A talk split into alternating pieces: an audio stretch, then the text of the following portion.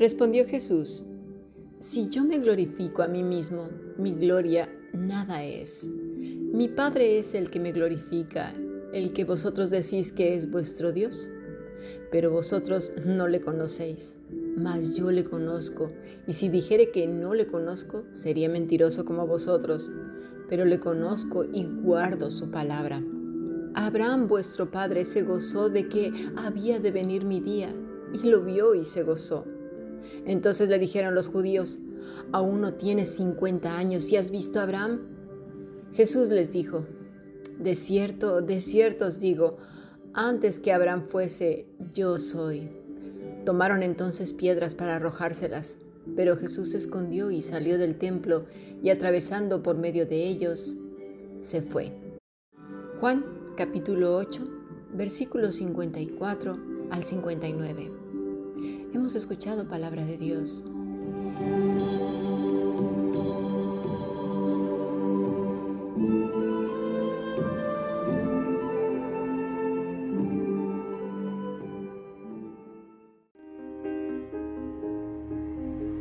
La Fundación Bíblica te invita a participar tanto de esta aula internacional hoy apegados a él, como sus cursos online en mol.fundacionbiblica.com. También adoración de siervos todos los martes a las 7.30 de la tarde España a través de nuestro canal de YouTube. Para cualquier información escribe a fundacionbiblica.gmail.com. Aprendamos juntos del Maestro. Te esperamos.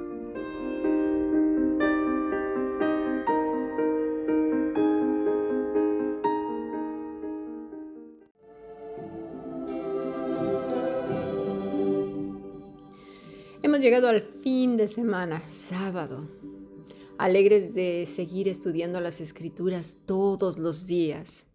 Es así como la interiorizamos, ¿verdad?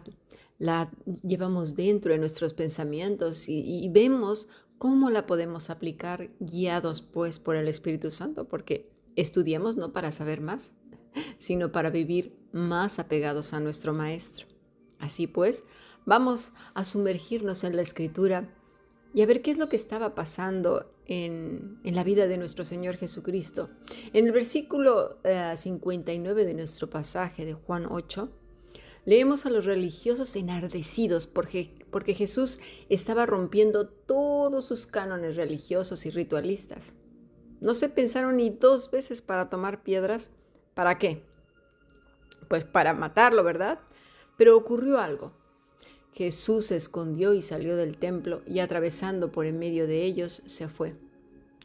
Esta es una de las temas que tratamos esta mañana, ¿verdad? ¿Acaso actuó como cobarde?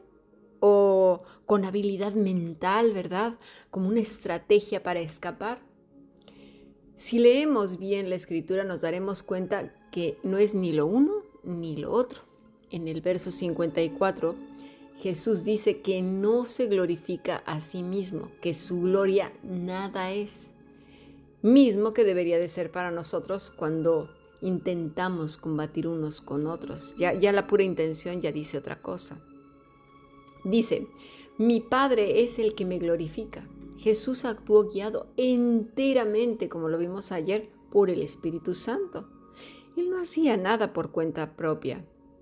Asunto difícil para nosotros los hombres y las mujeres acostumbrados a no tomar en cuenta a nadie y menos a Dios. Las palabras de Jesús les martillaban tremendamente ¿sí? en un corazón muy religioso, uno que solo miraba y le era fiel a la ley y no al que dio la ley, de tal manera que el corazón ya no le pertenecía a Dios, sino a la ley misma que los estaba enteramente aplastando. Ahora bien, ¿por qué lo iban a apedrear creyendo que estaban honrando a Dios? Pues bueno, se basaba en Levítico 24, 16. Y el que blasfemare el nombre de Jehová ha de ser muerto. Toda la congregación lo apedreará, así el extranjero como el natural, si blasfemare el nombre, el, el nombre, que muera. Los que oyeron a Jesús no pudieron interpretar su afirmación como una cosa que blasfemia, para la cual la lapidación era la pena adecuada. Cuando Jesús decía, yo soy, Solo hay dos respuestas posibles, como lo vimos eh, en nuestros estudios de esta mañana.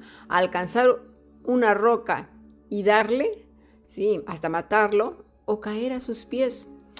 Desafortunadamente sus enemigos eligieron lo primero. Lo mismo que hoy, no, no estamos tan lejos, ¿eh? En ciertos temas que hemos venido enseñando, ¿sí? Como si fueran doctrinas, en lugar de ver la vida del maestro como el mayor ejemplo usan la ley para aplastar a otros. Ciertamente no les irá mejor que los religiosos de la época. Correrán entonces la misma suerte. vamos a conocer un par de religiosos hablando de ellos, que el Señor les salió al encuentro. Estos vinieron con una gran lección de teología e historia. Y mira, si no se nos quita lo tontos, testarudos y duros de corazón, nos perderemos de vivir apegados al Maestro para preferir vivir apegados a los libros de teólogos, los dichos de otros, las enseñanzas de otros, es decir, el camino de la oveja torpe. Y no se me entienda que estoy en pro de la ignorancia. No, no, no. Me estoy refiriendo cuando ponemos por encima de la escritura, por encima de la vida de Jesús, otra cosa. ¿eh? A eso me refiero. Bien, vamos a Lucas 24, 13. He aquí, dos de ellos iban el mismo día a una aldea llamada Emaús, que estaba a 70 estadios de Jerusalén. E iban hablando entre sí de todas aquellas cosas que habían acontecido. Sucedió que mientras hablaban y discutían entre sí, Jesús mismo se acercó y caminaba con ellos. Mas los ojos de ellos estaban velados para que no le, no le conociesen. Y les dijo, ¿qué pláticas son estas que tenéis entre vosotros mientras camináis? ¿Y por qué estáis tristes? Respondiendo uno de ellos, que se llamaba Cleofas, le dijo, ¿Eres tú el único forastero en Jerusalén que no ha sabido las cosas que en ella han acontecido en estos días? Entonces él les dijo, ¿qué cosas? Y ellos le dijeron, pues de Jesús Nazareno, que fue varón profeta, poderoso en obra y en palabra delante de Dios y de todo el pueblo. Observa que no dicen el Mesías, ¿eh? Y cómo le entregaron los principales sacerdotes y nuestros gobernantes a sentencia de muerte y le crucificaron. Pero nosotros esperábamos que Él era el que había de redimir a Israel. Y ahora, además de todo esto, hoy ya es el tercer día que esto ha acontecido. Aunque también nos han asombrado unas mujeres de entre nosotros, las que antes del día fueron al sepulcro y como no hallaron su cuerpo, vinieron diciendo que también habían visto visión de ángeles, quienes dijeron que Él vive. Y fueron algunos de los nuestros al sepulcro y hallaron así como las mujeres habían dicho, pero no le vieron, pero a Él no le vieron. Bueno, vamos a detenernos aquí. Notemos que estos dos iban muy religiosamente hablando de todas estas cosas. ¿Cuántas veces tu tema de conversación o mi tema de conversación puede parecer piadoso por las palabras que usamos, verdad? Muy bíblicas, biblias y biblias, y amén, sí, la gracia, esto, el poder y todas esas cosas, pero no nacen del corazón, nacen de una mente que ya las tiene súper aprendidas porque es la jerga que impresiona al indocto, cuando los indoctos primero somos nosotros. Dice que ellos hablaban y discutían. La palabra para discutir es suseteo, que es investigar juntamente, pero también es controvertir, cavilar, disputar, polemizar. Y aquí es donde tropezamos, porque hay muchos por ahí que les encanta entrar en polémicas, con el pretexto que es para evangelizar y defender la fe. Sin embargo, nada de esto vemos en la vida de nuestro Señor Jesucristo, ni tampoco en los apóstoles. Siempre venían a atacarlos a ellos. Ellos nunca se sentaron ahí a, a crear polémicas. No, no, no. Quien entienda eso no está leyendo bien la escritura. Porque mira, donde hay un corazón orgulloso y con contiendas, usa el pretexto de evangelismo, y es realmente el deseo de avasallar a otros y avergonzarlos. Eso no va a acercar a nadie a Cristo, te lo digo ya. El Señor siempre apela a nuestros corazones. ¿Por qué? debemos de preguntarnos esto. ¿Quién nos mandó ¿Nos ha aprobado el Señor? Eso es lo primero. ¿Estamos siendo agradables? ¿Estamos viviendo apegados a Él? Una persona que actúa por encima de otra, haciéndose superior o dando la impresión de que es el elegido, la elegida, ya tiene un serio problema. Creo que viene de otra bolsa de semillas. Me refiero a la parábola del trigo y la cizaña que ya hemos venido estudiando, ¿verdad? Que el dueño del campo, que es el Señor, saca de su bolsa las semillas y él las arroja en el campo, pero vino otro que es enemigo y también de su bolsita sacó otras semillitas que son pues precisamente diablitos, ¿no? Y se fue. No, pues ya no era necesario que se quedara, pues ya tiene a sus diablitos ahí dentro, ¿verdad? Sin embargo, en esta historia se acerca Jesús. En este pasaje vemos la gracia de Dios. No es el hombre buscando a Dios, el hombre no busca a Dios, el hombre busca lo suyo, los hombres y las mujeres buscamos nuestros placeres, comodidades, popularidad, ser aceptados, reconocidos, temidos, respetados, ser felices y comer perdices, ser, bueno, las estrellas de Hollywood, unas campanitas por aquí y por allá, bueno, toda la clase de cosas que corresponden al ego y que ese ego esté bien protegido y alimentado.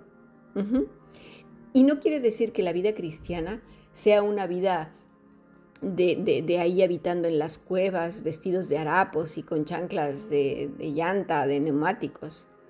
¿sí? Ahí por ahí solos, con los pelos llenos de piojos y chicles pegados. No, ¿quién dice eso? Sin comunicarnos con nadie y ahí todos extraños. Esa es una tontería. ¿Por qué no lo hizo el maestro? Así no vivió él. Sino más bien es el corazón y siempre será el corazón del hombre ese lugar secreto en donde hay más cosas de las que nos podemos imaginar. Ayer pusimos el ejemplo, ¿verdad? Del templo, del lugar santísimo, en donde hay multitudes de trastos, de gentes, voces, ídolos, muletas grandes y pequeñas en las que nos apoyamos y además somos expertos en darle de garrotazos a todos los que consideramos ignorantes, incircuncisos, paganos y herejes. A eso me refiero. A, que el Señor apela a nuestro corazón. ¿Dónde está nuestro corazón? Si realmente amamos a Dios con todas nuestras fuerzas, nuestro corazón, nuestra alma, con todo nuestro ser. Pero mira, los días de gracia se acaban, el tiempo se está terminando y necesitamos abrazar con fuerza a Cristo y no despegarnos ni por un segundo de Él. Mira, vamos al versículo 17. Y les dijo, ¿qué pláticas son estas que tenéis entre vosotros mientras camináis? ¿Y por qué estáis tristes? Aquí la cuestión también es para nosotros, ¿qué pláticas tenemos en nuestro interior? ¿Qué contiendas tenemos en el corazón? ¿Hay división? ¿Hay desánimo?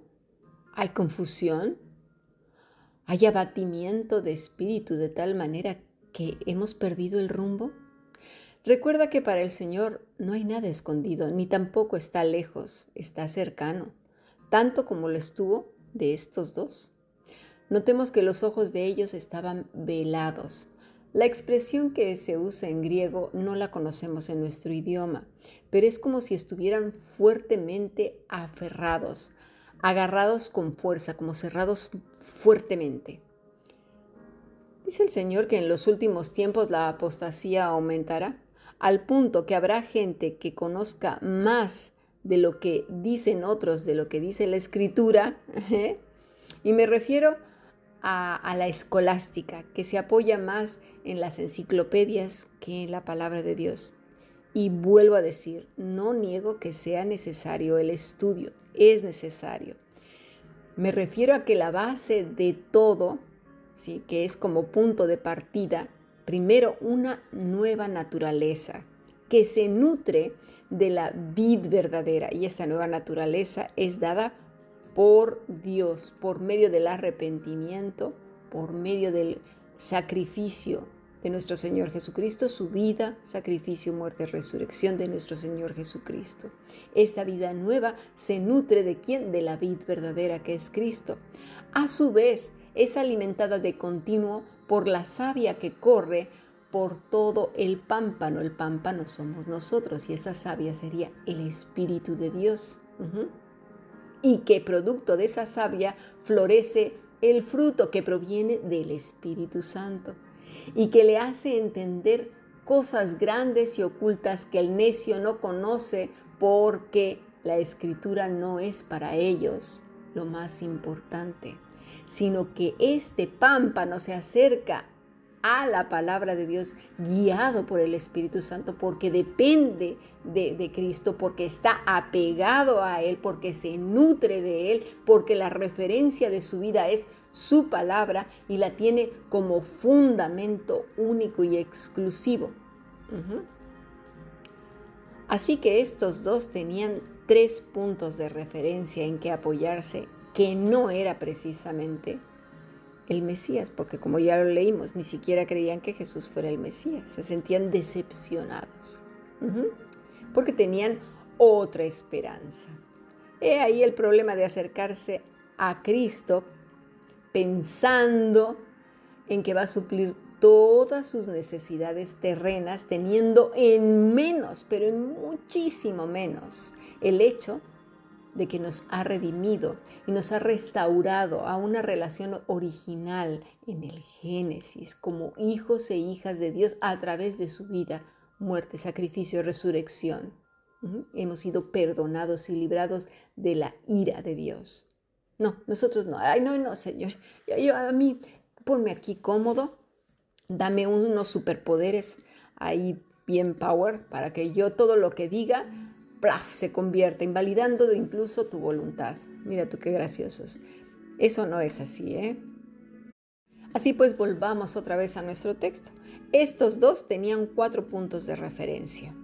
Sus propias expectativas, la historia, los hechos y los dichos.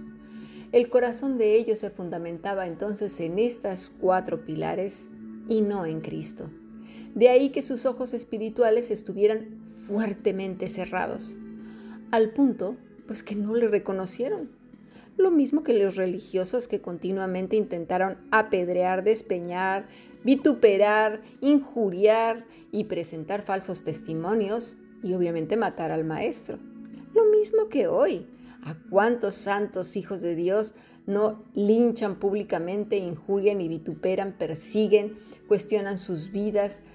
Y obviamente ¿eh? no estoy hablando de aquellos que se dicen ser los elegidos. No, no, no. Siempre vigilemos el fruto y la enseñanza, es decir, la teología, que sea correspondiente a la escritura. Pero hay que conocer la escritura. Si no conoces la escritura, ¿cómo vas a saber si lo que está diciendo eso no es bíblico? Que además tiene que contrastar con el fruto. El fruto, el fruto que es visible en la vida de esa persona. Cuando estas cosas no van una con la otra, pues ya lo tenemos. Ahora sí, como dicen, eh, eh, eh, más claro que el agua, no se puede. Pero el problema es que desconocemos la escritura. Vamos a pasar a nuestro siguiente podcast.